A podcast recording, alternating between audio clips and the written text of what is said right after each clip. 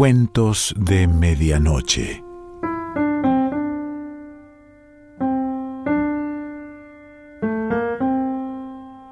El cuento de hoy se titula El desertor y pertenece a Rafael Delgado.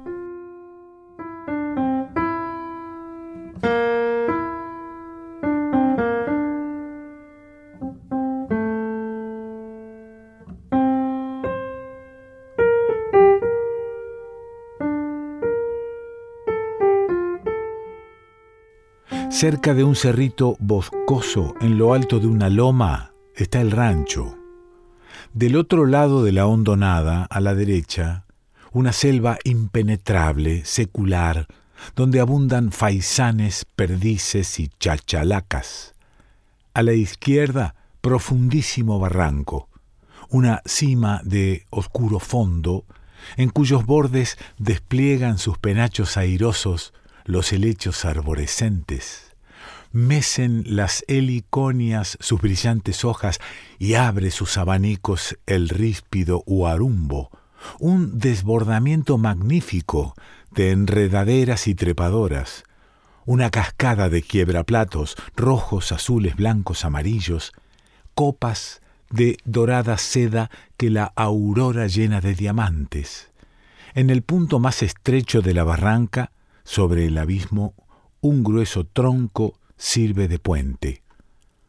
Allá muy lejos, muy lejos, cañaverales y plantíos, los últimos bastiones de la sierra, el cielo de la costa poblado de cúmulos, en el cual dibujan los galambaos cintas movibles, deltas voladoras, más acá sombríos cafetales, platanares rumorosos, milpas susurrantes, grandes bosques de cedros, ceibas y yolojóchiles sonoros al soplo de las auras matutinas, musicales, armónicos. Allí zumban las chicharras ebrias de luz y deja oír el carpintero laborioso los golpes repetidos de su pico acerado. Un manguero de esférica y gigantesca copa, toda reclamos y aleteos, a su pie dos casas de carrizo con piramidales techos de zacate, una chica que sirve de troje y de cocina, otra mayor, cómoda y amplia, donde vive la honrada familia del tío Juan. Afuera canta el gallo, un gallo giro, muy pagado en la hermosura de sus cuarenta odaliscas, Cloquean irascibles las cluecas aprisionadas, cacarean con maternal regocijo las ponedoras y pían los chiquitines de la última nidada veraniega. En el empedrado del portalón, Alí, el viejo y cariñoso Alí, sueña con su difunto amo, gruñe y de tiempo en tiempo sacude la cola para espantarse las moscas. En el horcón, en su estaca de hierro, un loro de cabeza jalde parlotea sin parar. Lorito, perro, perro, eres casado, jajaja, ja, ja, qué regalo. Los mancebos están en el campo, en la milpa, en el cafetal, en la dehesa. Las dos muchachas, Lucía, la de los ojos negros, y Mercedes, la del cuerpecito gentil, andan muy atareadas en la cocina. Humea el techo de la casa, huele el aire a leña verde que se quema, y el palmotear de la tortillera resuena alegre y briosa, como diciendo Venid, que ya es hora. Señora Luisa trabaja en el portalón, sentada en un butaque, caladas las antiparras, junto a ella duerme el gato, hila que te hila. La desdichada mujer, antes tan fuerte y animosa, se siente ahora débil y cobarde. No han bastado a calmar su dolor tres largos años de llorar día y noche. Pasan las semanas y los meses, y en vano. No puede olvidar a tío Juan, a su pobre viejo, como ella le decía. Ni un instante aparta de la memoria aquella noche horrible tempestuosa, sangrienta, en que, volviendo de la villa en la cuesta del Jobo, unos bandidos asesinaron al honrado labriego. ¿De qué sirve, piensa, que reine en esta casa la abundancia? ¿De qué sirve que los cafetos se dobleguen al peso de los frutos y los maizales prometan pingüe cosecha y la torada cause envidia a cuantos la ven? ¿De qué sirve todo esto?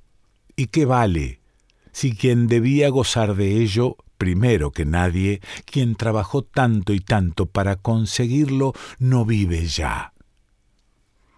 La buena anciana prende la aguja en el percal se quita los anteojos y enjuga sus mejillas con la punta de un gran pañuelo azul. Suspira, se santigua, reza, quedito, muy quedito. El desertor salió al campo con Antonio. El pobre hombre es trabajador y se desvive por ayudar a los muchachos, pagando así la hospitalidad que recibe cuida de las reses cuando los muchachos están en la villa, raja leña, desgrana mazorcas, labra cucharas y molinillos. En la noche, después del rosario y de la cena, se pone a leer. Sabe leer y escribir muy bien. Señora Luisa lo quiere mucho. El desertor, así le llaman todos, paga el cariño de la anciana leyéndole las vidas de los santos en un tomo del año cristiano muy viejo y comido de polilla. De todos se oculta, temeroso de ser conocido y delatado a la autoridad, pero allí está seguro, protegido por aquellas gentes tan nobles y sencillas que le miran con lástima y le tratan como si fuera de la casa y de la familia. Lucía y Mercedes le sirven al pensamiento, los muchachos le traen de la ciudad puros, cigarros y aguardiente catalán para que haga las once. Antonio le regaló una blusa de franela azul. Pedro un pantalón nuevo. Señora Luisa unas botas de baqueta, porque el pobre hombre estaba casi descalzo. Los muchachos lo hallaron una mañana en el cafetal, dormido, cansado, enfermo, acaso muriéndose de hambre.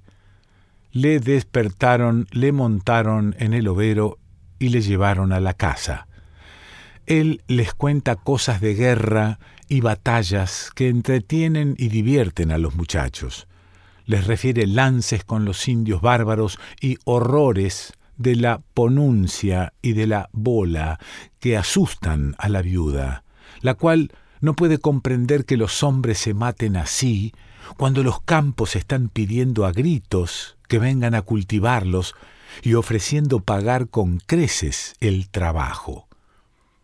Dice el desertor que es de Sonora, que fue arrebatado de su casa por la leva, que era feliz y dichoso al lado de su mujer y de sus hijos, una niña que apenas gateaba y un chiquitín muy vivo que hacía ya unas planas tan lindas que a poco iba a ganar a su maestro. Dice también que desertó porque ya estaba cansado de aquella esclavitud y aburrido de servir en el regimiento, y si llegan a descubrirle, le fusilarán sin remedio.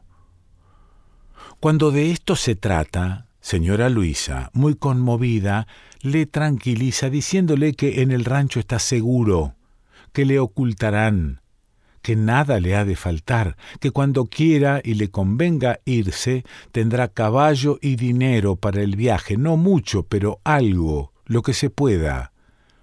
El infeliz, agradecido y con los ojos llenos de agua, promete ser útil a sus protectores.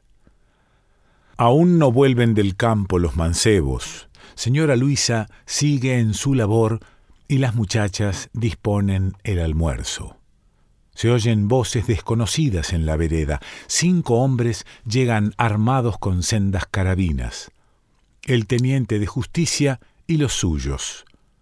Alabo a Dios. Alabado sea, murmura la viuda dejando la obra. Adelante la gente. Comadrita, buenos días. ¿Cómo va de males? ¿Y las muchachas? y Antonio y Pedro? Bueno, compadre, con el favor de Dios. ¿Y mi comadre? ¿Y el Piltontli? Con salud, comadrita. Siéntate, jálate el banco. ¿Qué te trae por acá? Ay, comadre, cosas. ¿Vienes a llevar a mis hijos? No. ¿Cómo vienes tan armado y con tu patrulla? No, no, comadrita, cosas de la tenencia. Pronto piscarán los muchachos, y el día de la viuda van a tener fiesta. Traerás a todos para que se diviertan. Yo no quiero fandango, pero que se ha de hacer, que se diviertan. Están en sus años. Solo tu compadre no se divertirá. ¿Te acuerdas? agregó con ternura, lanzando un suspiro cómo se divertía mi viejo con sus años y todo, parecía un muchacho. Lo mismo, comadrita, pero consuélese que no se menea la hoja de la milpa sin la voluntad de nuestro Señor. A nosotros no nos pertenece averiguar lo que es motivado a esas desgracias, no más pedir por el alma del difunto. El labriego pretendía consolar a la pobre anciana. Esta, llorosa, prosiguió ¿Qué te trujo, Pablo? Ay, comadre, una orden del juez. Esta, y sacó de la bolsa del pantalón un papel doblado en cuatro. Es que acá tienen escondido un hombre. Señora Luisa se estremeció, sorprendida. ¿Un hombre? Sí, un hombre que es un criminal, es que ustedes lo tienen escondido aquí sin saber quién es, que si lo supieran, pues quién es. Dicen, el juez dice que es mañoso. A decirte lo cierto, replicó la anciana llena de susto, desechando un presentimiento horrible y dominando la emoción, a decir verdad, aquí tuvimos, aquí estuvo un probe desertor, Vino y nos pidió hospitalidad y se la dimos. Ya sabes, Dios nos manda socorrer al hambriento y dar posada al peregrino. Pero el provecito ya se fue, ya se fue, la otra semana, el día domingo, así es que vinieron tarde. Más vale, probes gentes, las toman de leva, después se desertan y luego los quieren fusilar. Sí, comadrita, muy verdad que es eso. Pero el que estuvo aquí no es de esos. No es desertor como se les afigura a ustedes. Pues entonces, ¿qué es? Yo, la verdad, comadrita, no quisiera decírselo, pero lo que es desertor no es. En el juzgado me dijeron que era acaba por María Santísima, que es, vaya, pues uno de los que uno de los que maltrataron a usted, comadrita, y de los que machetearon al prove de mi compadrito. ¿De veras? exclamó la anciana, pálida como un cadáver. El teniente hizo una señal afirmativa. No, no lo creas, serán calumnias y falsos. Así dijo la viuda aparentando serenidad, pero en sus ojos relampagueaba la venganza, y sin quererlo dirigía iracundas miradas hacia el cafetal donde a la sazón estaba el asesino. Sí, comadrita, sí, ya los otros cayeron en poder de la justicia y cantaron, cantaron todito, de seguro que los afusilan. Pues, si es, que sea, replicó señora Luisa, levantando los hombros, que sea. Ya está perdonado. Gracias a María Santísima que ya se fue. Pero no lo creas, no lo creas. Han de ser falsos testimonios. Ese hombre no tiene cara de asesino, compadre. Si vieras, compadre, si vieras cómo leía la vida de los santos, si tú quieres registrar la casa, si aquí estuviera, si estuviera aquí, yo misma te lo entregaba, sí, yo misma, para que pagara su delito. Eso es lo que merecen esos bribones, que los cuelguen de un palo. Se fue el teniente seguido de sus compañeros. A poco llegaron los muchachos. el desertor, temeroso de ser descubierto o de que dieran con él, se había quedado oculto en el cafetal. La viuda y las muchachas hablaban en el portalón con Pedro y con Antonio, un campesino fornido y valiente. Traía un machete al cinto y escuchaba a la anciana con generoso interés. Pero ¿quién lo denunció? ¿Quién sabe? Sería el mayoral de Xochicuautl. Pues entonces, señora madre, dijo el mancebo con aire resuelto y franco, echándose atrás el jarano, que se vaya lueguito, le daremos el overo. No, mejor el tordillo, ya está viejo, pero todavía anda bien. No hay más que meterle las espuelas, ni eso. Con solo hablarle, ni el polvo le ven a uno. Le daré mi pistola y algo, aunque sea para los primeros días. Como tú quieras, lo que quieras, pero pronto. Entonces tú, Pedro, te vas al otro lado de la barranca. Allá te lo despacho le das el caballo con la silla vieja, le dices que todo se lo regalamos, que nos escriba para que sepamos de él, que no lo vayan a atrapar porque se lo truenan. Tú, Lucía, recógele sus cosas y hazle la maleta con todo.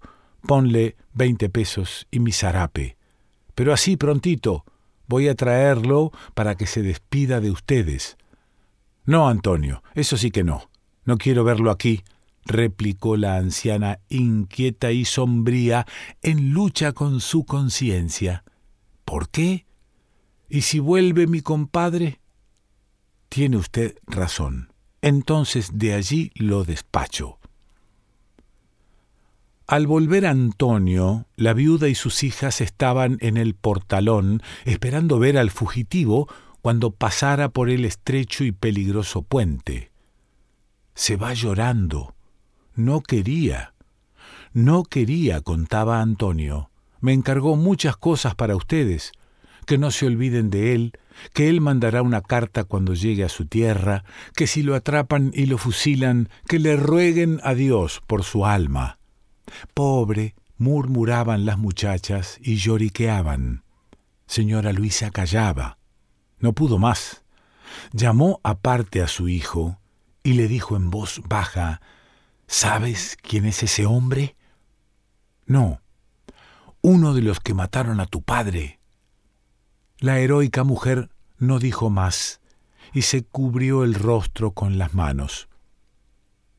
Antonio entró rápidamente en la casa y salió a poco con un rifle.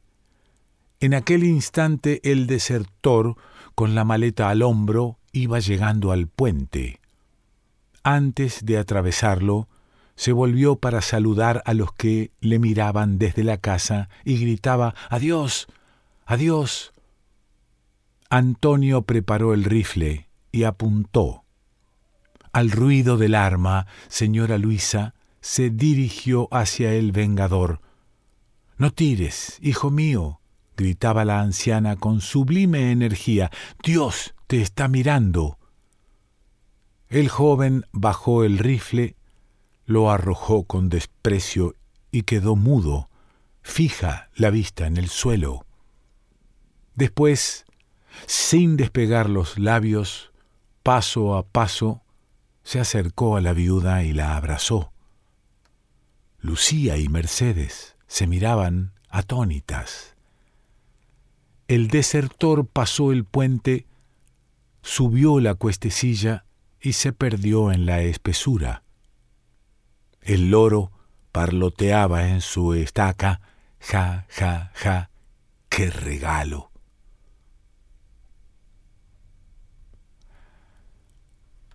Rafael Delgado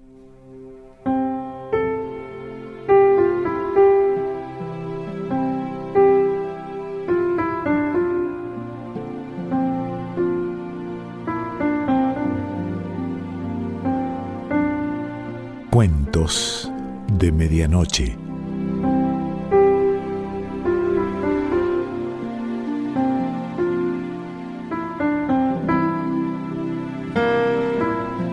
Selección Pancho Mondino. Idea y lectura, Quique Pessoa.